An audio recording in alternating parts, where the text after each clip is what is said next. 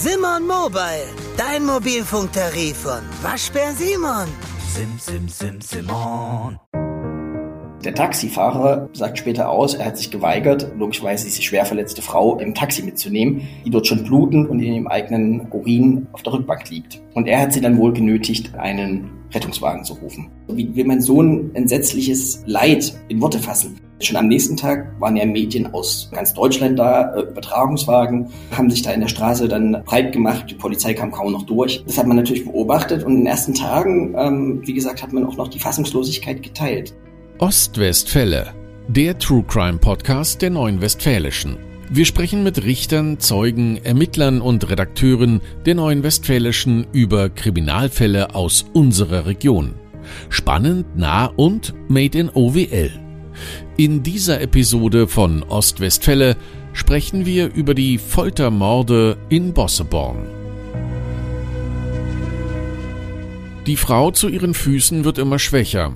Sie ist abgemagert, kann kaum noch laufen. Ihre Arme und Beine sind voller Blutergüsse und Einstichstellen. Sie krampft. Hier soll sie nicht sterben. Angelika W. und ihr Ex-Mann Wilfried W., verantwortlich für die Verletzungen, beschließen, die soll heute weg. Und so macht sich das Ex-Ehepaar mit der 41-jährigen Susanne F. am 21. April 2016 in ihrem Opel Corsa von Bosseborn auf den Weg nach Bad Gandersheim, um die Frau in ihre Wohnung zurückzubringen. Doch ihr Plan misslingt. Auf der Hälfte der Strecke bleibt das Auto liegen. Sie rufen einen Rettungswagen. Doch für Susanne F. kommt jede Hilfe zu spät. Zwei Stunden später stirbt sie im Krankenhaus. Wegen ihrer schweren Verletzungen am ganzen Körper schalten die Ärzte die Polizei ein. Als die Beamten das Haus in Bosseborn aufsuchen, um die Verantwortlichen zu verhaften, ahnen sie nicht, welch grausame Dinge sich hier über Jahre abgespielt haben. In dem Haus, das deutschlandweit als das Horrorhaus von Höxter bekannt wird. Um über den Fall zu sprechen, ist heute David Schellenberg zu Gast. Er arbeitet für die Neue Westfälische in der Lokalredaktion Höxter und hat die ersten Tage nach Bekanntwerden miterlebt. Für euch bin ich heute wieder als Ostwestfälle Moderator mit dabei. Mein Name ist Frank Philipp und ich begrüße unseren Gast sehr herzlich. Hallo David. Hallo. David, du warst ja, wie gesagt, von Anfang an mit dabei, nachdem der Fall Bosseborn bekannt geworden ist. Was ist dir aus dieser Anfangszeit dieses Falls bekannt, besonders in Erinnerung geblieben? Wie war die Stimmung auch im Dorf? Ja, also zunächst war es ehrlich gesagt eine relativ kurze Polizeimeldung und äh, ich erinnere mich noch genau an den Moment, weil es ja eben wirklich auch besondere Momente sind, die man mit sich rumschleppt, ähm, wie die Mantelredaktion in Bielefeld angerufen hat und gesagt, äh, schau da mal drauf, was ist denn das? Und ich sage, haltet mal die Füße still, ich frage mal nach und so weiter.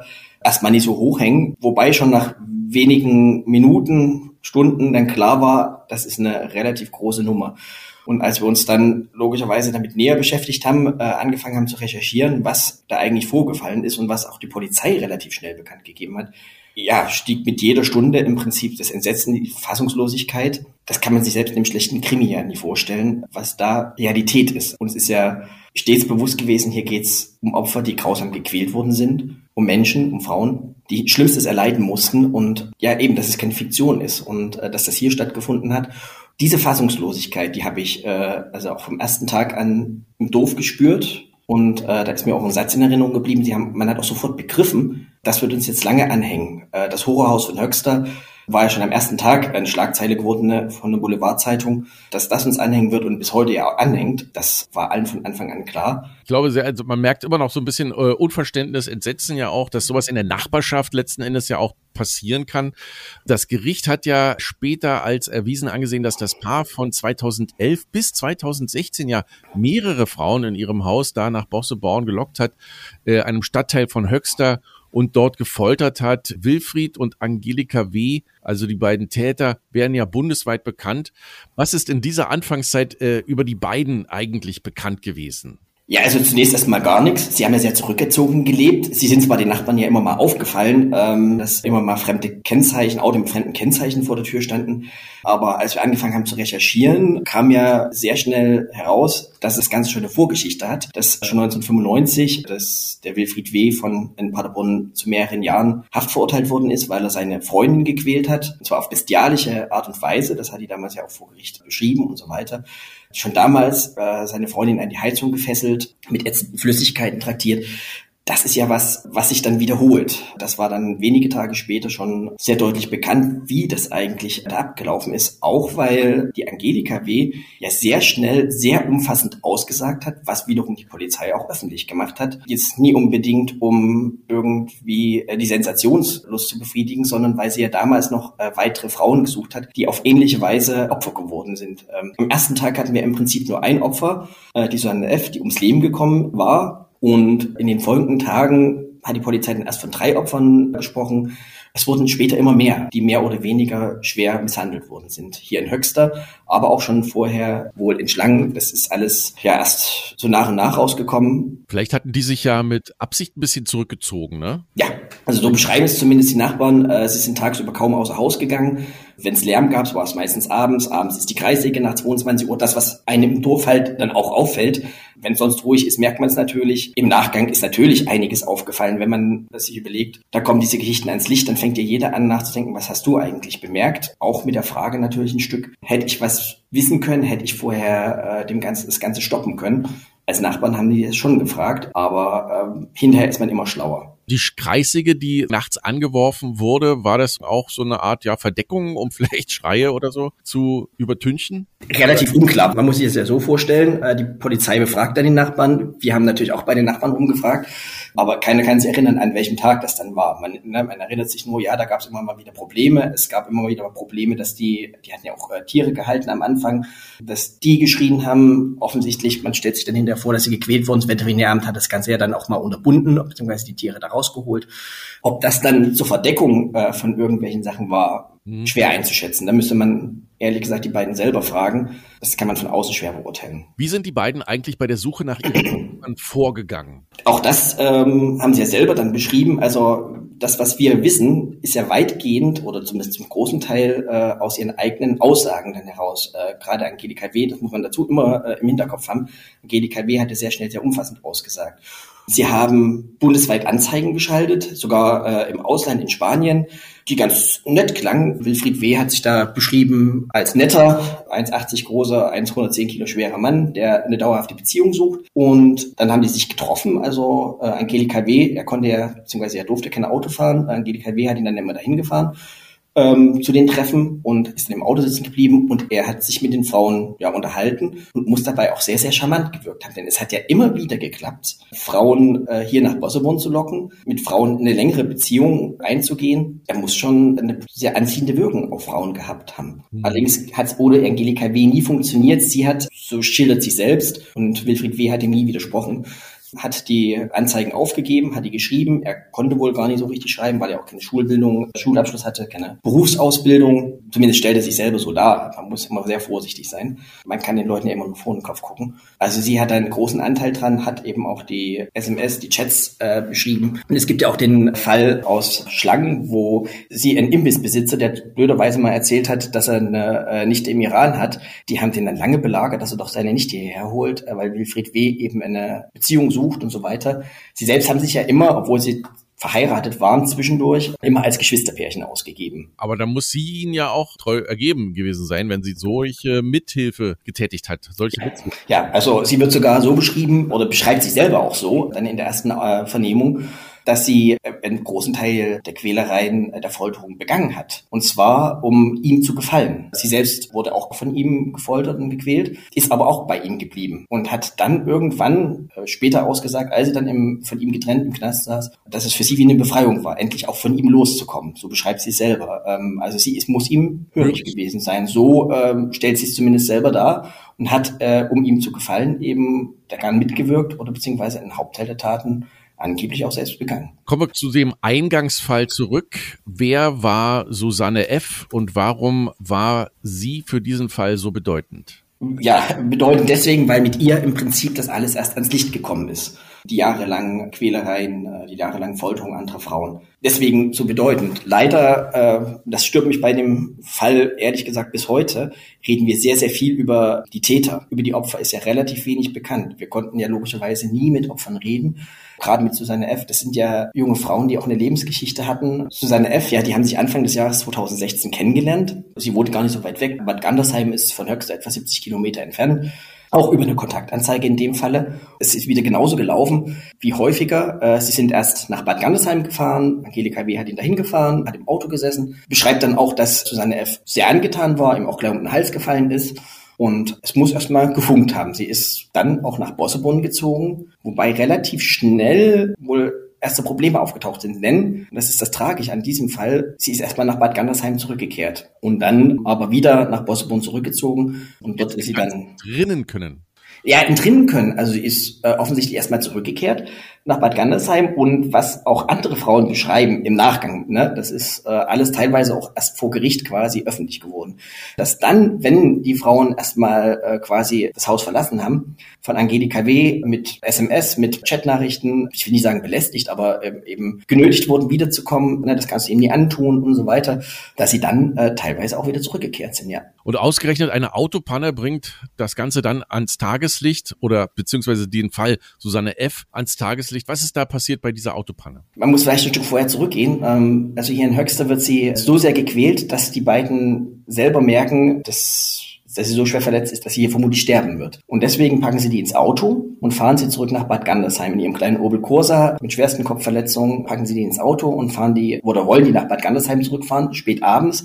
Offensichtlich haben sie dann auch noch gewartet, bis es eben wieder dunkel ist. Es war ja im April fahren hier abends los, damit die Nachbarn auch nie sehen und haben aber auf dem halben Weg ja eine Autopanne. Und selbst da rufen sie ja zunächst keinen Notarzt, sondern als erstes mal ein Taxi. Und der Taxifahrer sagt später aus, er hat sich geweigert, logischerweise diese schwer verletzte Frau im Taxi mitzunehmen, die dort schon blutend und in ihrem eigenen Urin auf der Rückbank liegt. Und er hat sie dann wohl genötigt, einen Rettungswagen zu rufen. Also man muss bis zum Ende, wollten sie der Frau keine Hilfe anbieten. Aber als die Retter äh, ankamen, die ja gesehen haben, was da los war, ja, dass die Frau schwer misshandelt worden ist. Das ist sofort im Krankenhaus klar geworden. So wird es ja hinterher beschrieben, dass äh, sie sehr schnell die Polizei in Göttingen eingeschaltet haben, weil die dafür dann zuständig war. Der Rettungsdienst, aber er konnte sie halt nicht mehr retten. Sie ist ja dann nur zwei Stunden später gestorben an ihren schweren Kopfverletzungen. Wie lange hat es dann gedauert bis zur Verhaftung? Bis zur Verhaftung hat es dann noch mal ein paar Tage gedauert. Äh, Sie sind ja am 21. haben sie versucht zurückzufahren. Sie ist äh, dann früh morgens verstorben. Und erst am 27. April, also ein paar Tage später,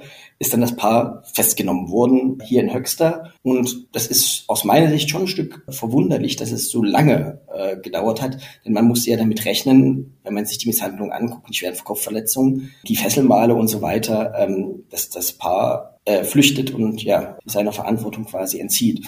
Deswegen ist es schon verwunderlich, dass, so, dass es so lange gedauert hat, bis dann eben hier der Zugriff erfolgte. Letztendlich war es ja für die beiden auch ein Risiko, Susanne F. ins Krankenhaus zu bringen oder beziehungsweise da überhaupt einen Notarzt zu holen. Warum sind Sie dieses Risiko eingegangen? Denn Sie müssen ja eigentlich gewusst haben, dass die heftigen Verletzungen bei der Frau Fragen auslösen würden. Ich bin mir gar nicht sicher, ob sie den Notarzt rufen wollten. Ihr Ziel war, sie in ihre Wohnung zurückzubringen. Genauso wie sie äh, ja ein paar Jahre vorher äh, ein anderes Opfer zurück in den Zug nach Berlin gesetzt haben, schwerst verletzt. Soweit, äh, soweit bekannt, soweit ausgesagt, wollten sie äh, nie einen Notarzt rufen. Der Taxifahrer hat darauf bestanden, weil er sie nie mitnehmen wollte. Äh, was äh, Angelika W. dann ausgesagt hat, sie wollten nicht nochmal wie beim ersten Opfer eine Leiche im Haus haben. Und deswegen haben sie sie äh, zurückgebracht. Wäre es denn möglich gewesen, Susanne F. noch zu retten? Schwierige Sache äh, und auch eine schwierige Frage. Damit haben sich ja mehrere Experten äh, Gutachter beschäftigt und die kommen zu unterschiedlichen Ergebnissen. Der eine sagt, dadurch, dass es ja Hirnblutungen gab, in 30 bis 80 Prozent der Fälle versterben die Opfer auf jeden Fall. Der andere sagt, doch, wenn man hätte eher reagiert, nur Stunden eher reagiert, dann hätte man äh, sich sicherlich retten können.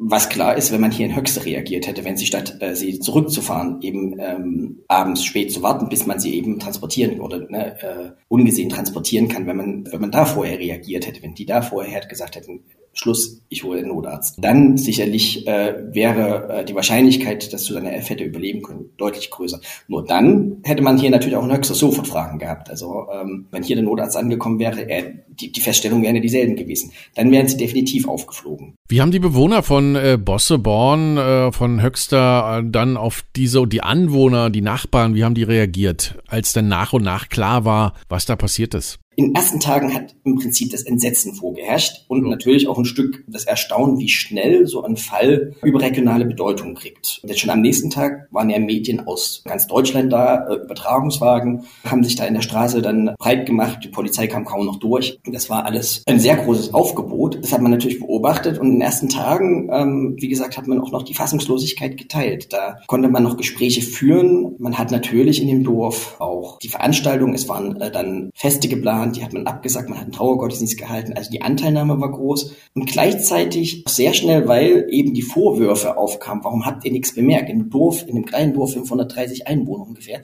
muss man es doch merken. Dieser Vorwurf, der hat die Leute deutlich genervt, weil eben es kann in jeder Großstadt passieren, man weiß manchmal nicht, was ein Nachbar macht.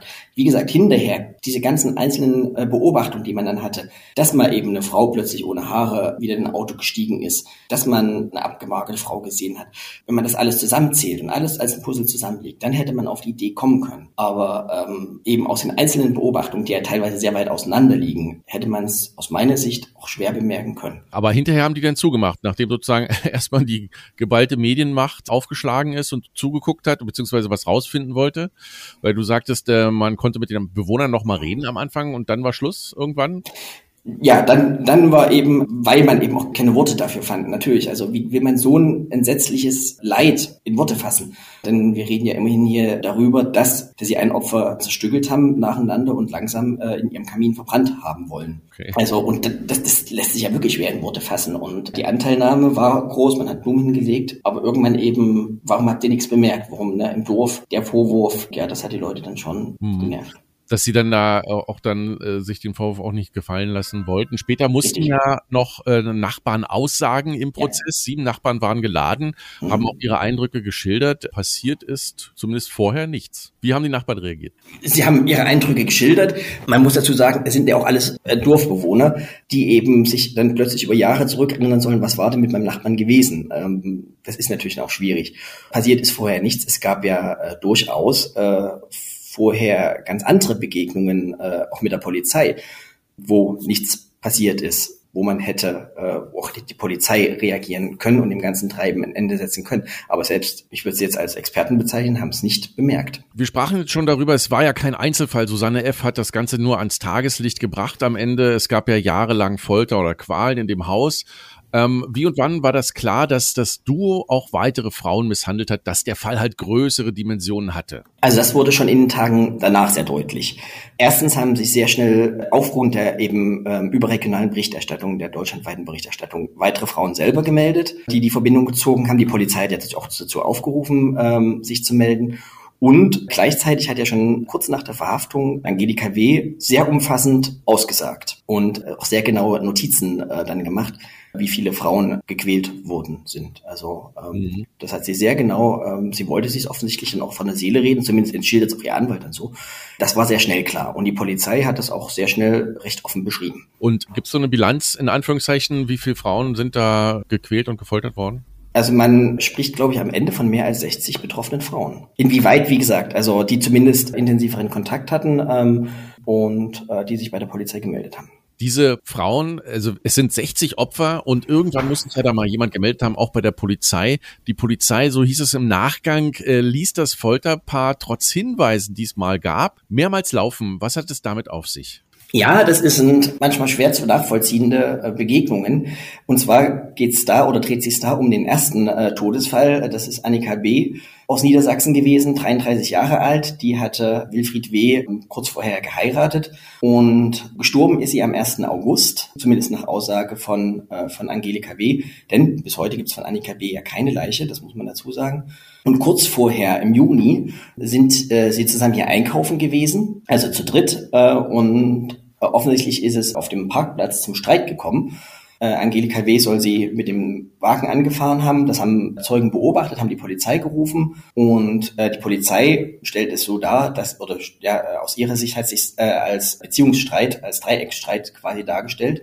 Und man muss sagen, auch äh, hat Annika B. keine Anzeige erstattet. Sie hätte ja in diesem Moment, wo die Polizei da ist, wo sie selbst wohl schon ziemlich gequält worden war, hätte sie ja Anzeige erstatten können, hätte sich äh, in die Obhut der Polizei begeben können. Hat sie in dem Moment nie gemacht. Unverständlich. Und aus, genau, und völlig unverständlich. Äh, wir können sie, wie gesagt, leider nicht mehr fragen. Ähm, ne, also welchem psychologischen Druck man da ausgesetzt ist, welchem psychischen Druck man ausgesetzt ist, wenn man in dem Moment äh, quasi die Hilfe nie sucht, aus dem Ganzen ausbricht. Also wie gefangen man quasi schon ist, obwohl man in der Öffentlichkeit ist. Aus Sicht der Polizei, so stellt sich dar, äh, gab es keine Handhabe, gab es keine Handhabe, da einzugreifen weil eben keine Anzeige erstattet, weil sich als äh, Beziehungsstreit dargestellt hat. Im Nachhinein fragt man sich natürlich, warum nicht. Das ist, ne, dann hätte man beide Todesfälle verhindern können und viele weitere Foltereien.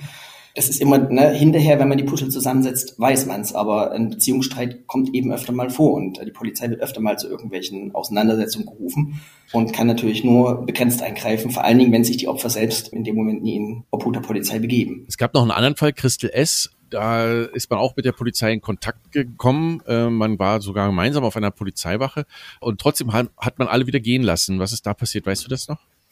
In dem Falle ähm, wollten sie sich wohl bestätigen lassen, dass äh, Christel F. freiwillig mit Angelika W. und Wilfried W. zusammen ist und es keinerlei äh, Gewalt gegeben hat. Das haben sie sich auch von anderen äh, unterschreiben lassen. Äh, und hier wollte man sich eben quasi von der Polizei versichern lassen, dass alles mit rechten Dingen zugeht. Das heißt, für mich, ihnen ist schon bewusst gewesen, was sie hier tun. Und ähm, nie mit Gesetz in Konflikt zu kommen, wollten sie sich eben von den Frauen Blankoschecks und in dem Falle sogar von der Polizei ausstellen lassen. Es gibt allerdings noch eine dritte Begegnung mit der Polizei. Und zwar äh, wieder an Annika B. und das kurz vor ihrem Tod ähm, ist das Zeugen in Bad Salzuflen aufgefallen. Und das wirft ja noch mehr Fragen auf. Da waren die an der Tankstelle.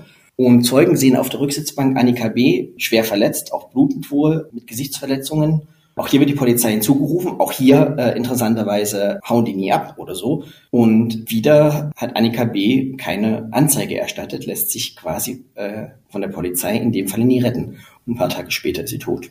Das Horrorhaus von Höxter, wie es genannt wurde, wird ja im April 2022 nach langem Ringen auch abgerissen. Du warst selbst vor Ort, hast den Ort auch besucht. Seitdem das Haus abgerissen wurde, wie äh, sieht's jetzt dort aus? Wie ist die, ist die Stimmung im Ort auch besser geworden? Ehrlich gesagt habe ich das Haus nicht mehr besucht. Ich gehe gerne natürlich nach Bosselborn, ähm, aber dorthin zu fahren, um äh, an dem Ort nochmal vorbeizugehen, ich bin froh, dass es abgerissen ist. Äh, ich bin froh, dass sozusagen ein sichtbares Objekt damit verschwunden ist, weil es eben auch zwischendurch zum Pilgerort quasi in Anführungsstrichen geworden ist, was mich sehr entsetzt hat. Denn wie gesagt, es geht hier um Menschen, die gequält worden sind. Und zwar auf bestialischste Art und Weise, das darf man nie vergessen. Um Menschen, die äh, Liebe gesucht haben und Zuneigung gesucht haben. Und hm. wenn sie rausgekommen sind, für ihr Leben gezeichnet sind. Und zwei Frauen eben, die gestorben sind. Für mich ist das eben für mich persönlich eben kein Ort, zu dem ich gerne zurückkehren will, sondern ohne es zu vergessen, aber hinter mir lassen. Und das ja. wollen auch die Menschen im Ort. Man will nie mehr an das Horrorhaus denken. Natürlich ist der Platz noch da, ähm, aber man will nie mehr dran denken. Man will nach vorne schauen. Ja, man will ein Stück äh, eine andere Geschichte noch für den Ort schreiben. Ja. Und ähm, das beobachte ich. Das funktioniert ganz gut. Wir wissen, was passiert ist in Höxter. Wir müssen damit umgehen, aber wir wollen eben auch nach vorne schauen. Dann danke, David, dass du dir die Zeit genommen hast, hier diesen Fall nochmal detaillierter zu besprechen und äh, aufzurollen, auch für uns und für unsere Hörer. Vielen Dank, David. Gerne. Angelika W. sitzt seit dem 28. April 2016 in Untersuchungshaft in der JVA Bielefeld-Brackwede. Die Staatsanwaltschaft Paderborn erhebt am 21. September 2016 Anklage wegen Mordes durch Unterlassen gegen Wilfried und Angelika W. Am 26. Oktober 2016 beginnt die Hauptverhandlung. Vor Gericht beschuldigen sich die beiden Angeklagten gegenseitig. Angelika W. gibt die Taten zwar zu, aber beteuert, im Sinne ihres Ex-Mannes gehandelt zu haben. Der weist jede Schuld von sich was ist dran an den Vorwürfen, dass Angelika W. selbst in erster Linie Opfer war? Wie konnte ihr Ex-Mann sie so unter Kontrolle bringen? Oder war sie doch die treibende Kraft? Am 5. Oktober 2018, rund zwei Jahre nach dem Tod von Susanne F., verurteilt das Landgericht Paderborn Angelika W. zu 13 und Wilfried W. zu 11 Jahren Haft und Unterbringung in einer Psychiatrie.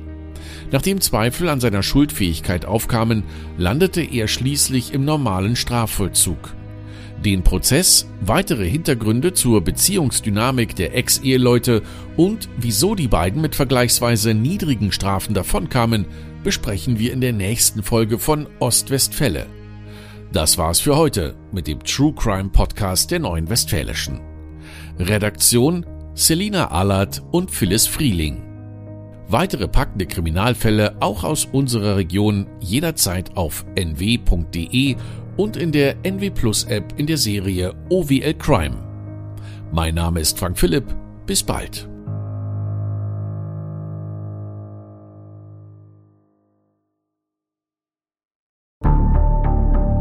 Wie lange kann ein Mörder sein dunkles Geheimnis bewahren? Wann bekommen die Angehörigen Gewissheit und die Opfer Gerechtigkeit?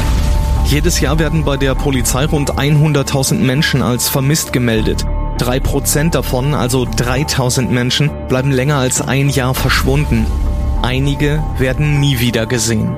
Seit gut drei Jahren arbeitet die Polizei in NRW mit sogenannten Cold Case Units. Das sind Abteilungen, die wirklich nur damit beschäftigt sind, Mordfälle zu bearbeiten, die teilweise seit Jahrzehnten ungeklärt sind. Ich bin Mike Mattis, Radioredakteur und News Anchor und ich spreche mit Ermittlern über diese Fälle. In meinem Podcast Licht ins Dunkel, Cold Cases und ungeklärte Vermisstenfälle von hier beleuchten wir gemeinsam mit Profilern, Staatsanwälten und Mordermittlern Cold Cases und ungeklärte Vermisstenfälle aus ganz Deutschland. Immer in der Hoffnung, dass Angehörige endlich Gewissheit und die Opfer Gerechtigkeit bekommen. Licht ins Dunkel. Cold Cases und ungeklärte Vermisstenfälle von hier. Eine Produktion von Mike Mattis und der Podcastfabrik.